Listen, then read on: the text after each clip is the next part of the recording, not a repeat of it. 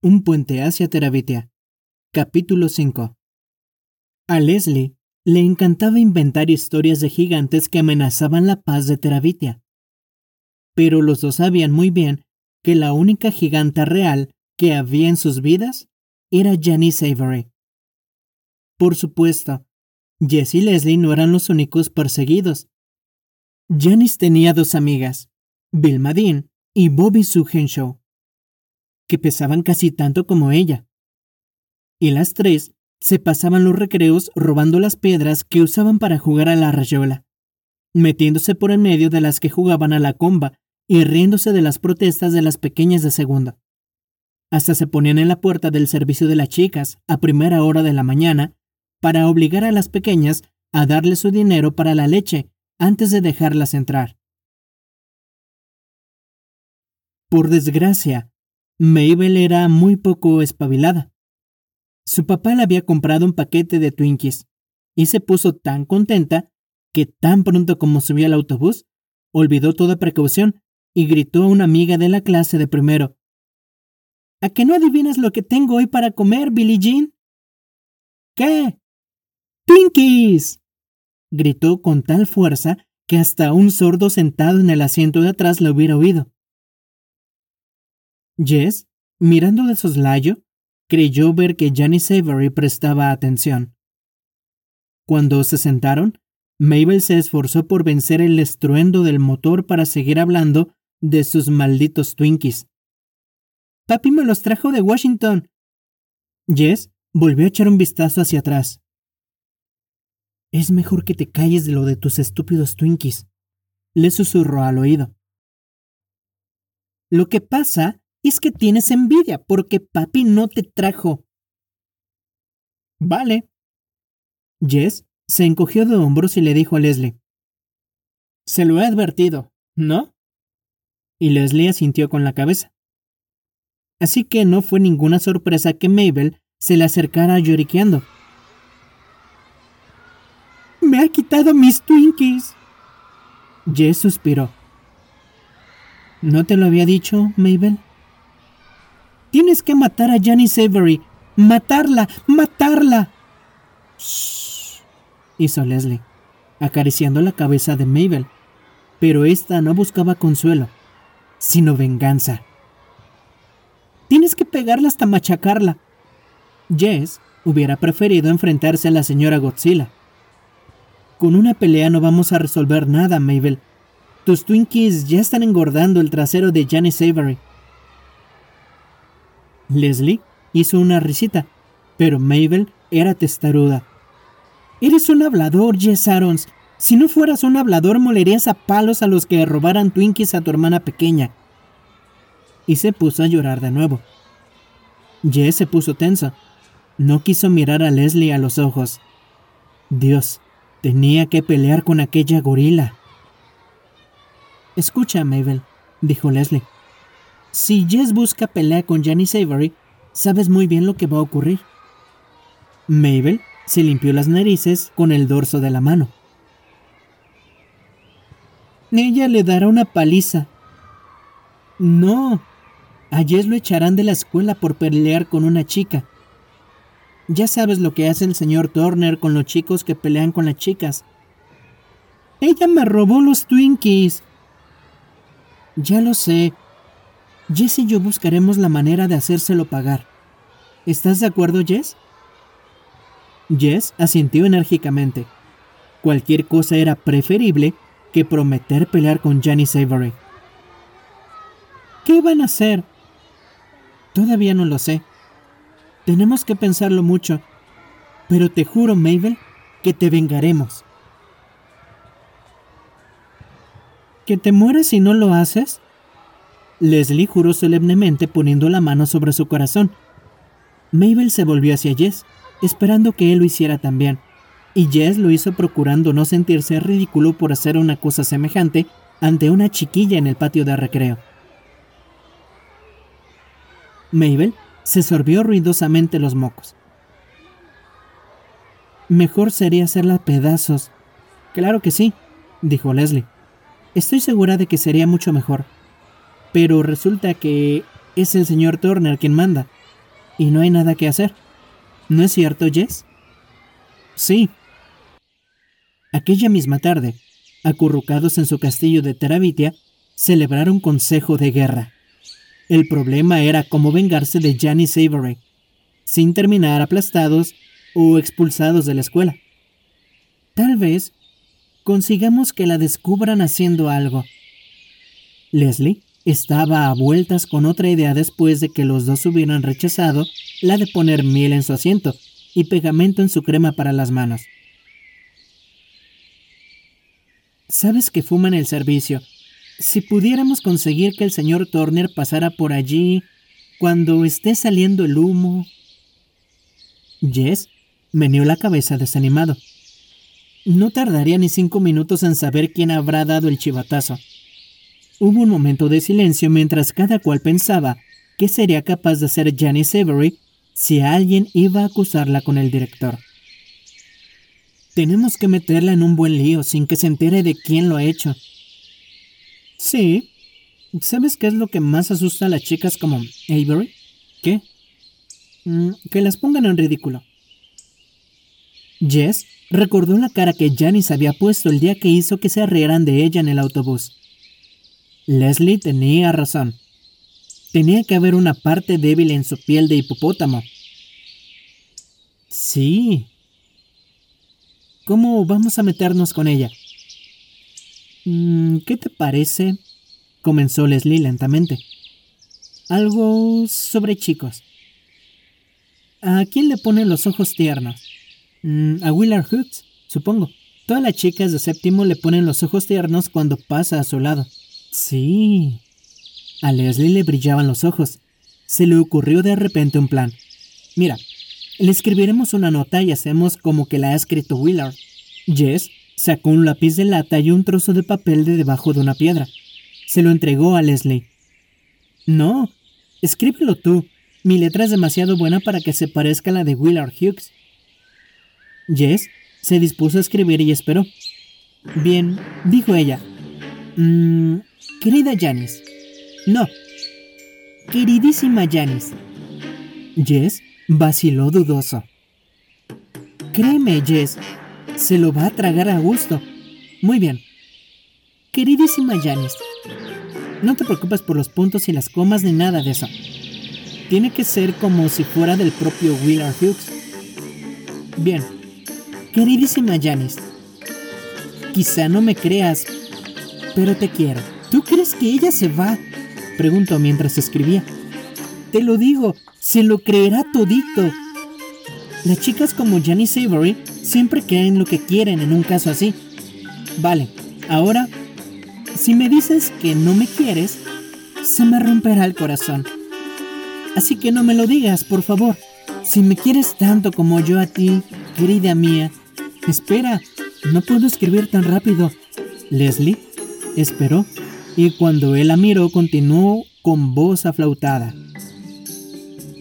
Espérame detrás de la escuela esta tarde después de las clases. No te preocupes si pierdes el autobús. Quiero acompañarte hasta casa y hablar de nosotros. Pon nosotros con mayúsculas. Querida mía, amor y besos, Willard Hughes. ¿Besos? Sí, besos. Mete una hilera de X también. Esperó un momento mirando por encima del hombro de Jess mientras terminaba. Oh, sí. Pon una postdata. Lo hizo. Mm, no se lo cuentes a nadie. Que nuestro amor sea un secreto para nosotros dos por ahora. ¿Por qué hay que poner eso? Porque así es seguro que no se lo contará a alguien, tonto. Leslie volvió a leer la nota, dando su beneplácito. Muy bien, has puesto las suficientes faltas de ortografía. La repasó una vez más. Oye, esas cosas me salen bastante bien. Seguro, habrás tenido un amor secreto en Arlington. Jess Arons, te voy a matar. Cuidado, si matas al rey de Terabitia te meterás en un tremendo lío. Seré regicida, dijo Leslie con orgullo. ¿Regi qué? ¿No te he contado nunca la historia de Hamlet? Jess se dio la vuelta hasta ponerse boca arriba. Hasta hoy no, dijo contento. Cielos. cómo le gustaban las historias de Leslie. Algún día, cuando fuera lo bastante bueno, le pediré a Leslie que hiciera un libro con ellas y que le dejara hacer las ilustraciones. Bueno, comenzó ella. Había una vez un príncipe de Dinamarca que se llamaba Hamlet. Mentalmente comenzó a dibujar el sombrío castillo con el torturado príncipe pasando por los parapetos. ¿Cómo podría ser que un fantasma saliera de la niebla? Por supuesto que no con ceras, pero sí con pinturas que le permitieran poner una capa encima de otra para que una pálida figura fuera surgiendo poco a poco del papel. Comenzó a temblar. Sabía que podía hacerlo si Leslie le dejaba sus pinturas. La parte más complicada del plan de venganza contra Janice consistía en cómo colocar la nota. A la mañana siguiente, entraron furtivamente en la escuela antes de que sonara el primer timbre. Leslie iba unos metros delante para que, en caso de ser descubiertos, no se dieran cuenta de que estaban juntos. El señor Turner se ponía como una fiera con los chicos y las chicas que descubría rondando juntos por los pasillos. Llegó a la puerta de la clase de séptimo y fisgoneó dentro. Luego le hizo una seña a Jess para que se acercara. Se le pusieron los pelos de punta. Vaya, ¿cómo pudo encontrar su pupitre? Creí que sabías dónde se sentaba. Dijo que no con la cabeza. Tendrás que mirar uno por uno hasta que lo encuentres. Rápido, me quedaré vigilando.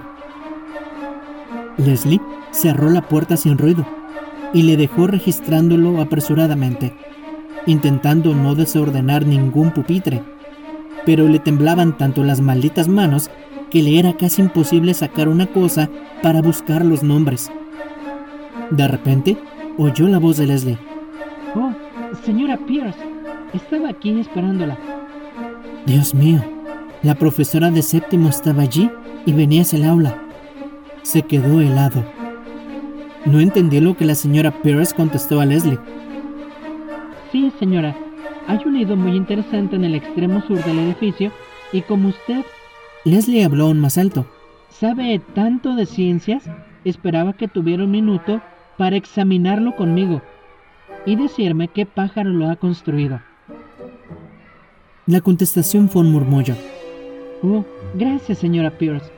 Leslie estaba casi chillando. Será cosa de un minuto, y para mí significa tanto.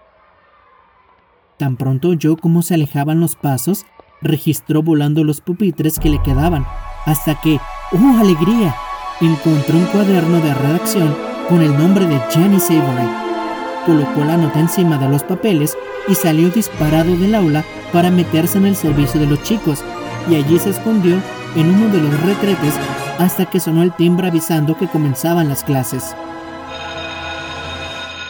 A la hora del recreo, Janice Avery juntó su cabeza con las de Vilma y Bobby, celebrando una conferencia secreta. Después, en lugar de hacer rabiar a las pequeñas, las tres se fueron del brazo a ver jugar rugby a los chicos mayores. Cuando el trío pasó por su lado, Jess vio el rostro de Janice ruborizado y lleno de orgullo. Jess miró de reojo a Leslie y los ojos de Leslie lo miraron a él. Por la tarde, cuando el autobús estaba a punto de salir, uno de los de séptimo, Billy Morris, gritó a la señora Prentice que Janice Avery no había subido todavía. No importa, señora Prentice, gritó a su vez Bill Madin. Esta tarde no viene. Luego susurró claramente. Supongo que saben que Janice hoy tiene un compromiso importantísimo, con quien todos sabemos. ¿Con quién? Preguntó Billy. Con Willard Hughes. Está tan loco por ella que ya no aguanta más. Hasta la va a acompañar andando hasta su casa. ¿Quién ha dicho eso? El 304 acaba de salir con Willard Hughes, sentado en el último asiento. Si tiene un compromiso tan importante, no parece haberse enterado. Mientes, Billy Morris. Billy soltó una palabrota, y todos los chicos sentados en el asiento trasero se lanzaron a discutir acaloradamente si Janice Avery y Willard Hughes estaban o no enamorados y si se veían o no secretamente. Cuando Billy bajó del autobús le gritó a Vilma, es mejor que avises a Janice que Willard se pondrá hecho una furia cuando se entera de lo que anda contando por la escuela. El rostro de Vilma asomó, lívido por la ventanilla. Eres tonto. Habla con Willard, ya verás. Pregúntale por la carta, ya verás.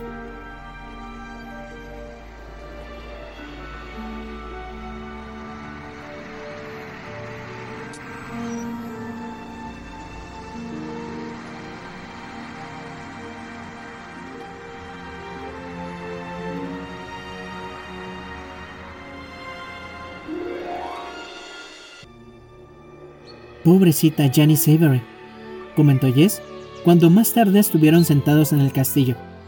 Pobrecita Janice Avery. Merece todo lo que le hemos hecho, y mucho más aún. Supongo que sí. Pero de todos modos, Leslie parecía contrariada. No sentirás haberlo hecho, ¿verdad? No, supongo que no había otro remedio, pero... ¿Pero qué? Jess sonrió. Quizá siento hacia Janice lo mismo que tú sientes hacia las ballenas asesinas. Leslie le dio un golpe en el hombro. Vamos a salir en busca de algunos gigantes o muertos vivientes para luchar contra ellos. Estoy harta ya de Janice Avery. Al día siguiente, Janice Avery subió al autobús dando grandes zancadas, desafiando a todos con los ojos a que abrieran la boca. Leslie dio un pequeño codazo a Mabel. Sí, Mabel se volvió completamente y miró fijamente a los asientos de atrás. Después se dio la vuelta y tocó a Jess. ¿La han puesto así de enfadada?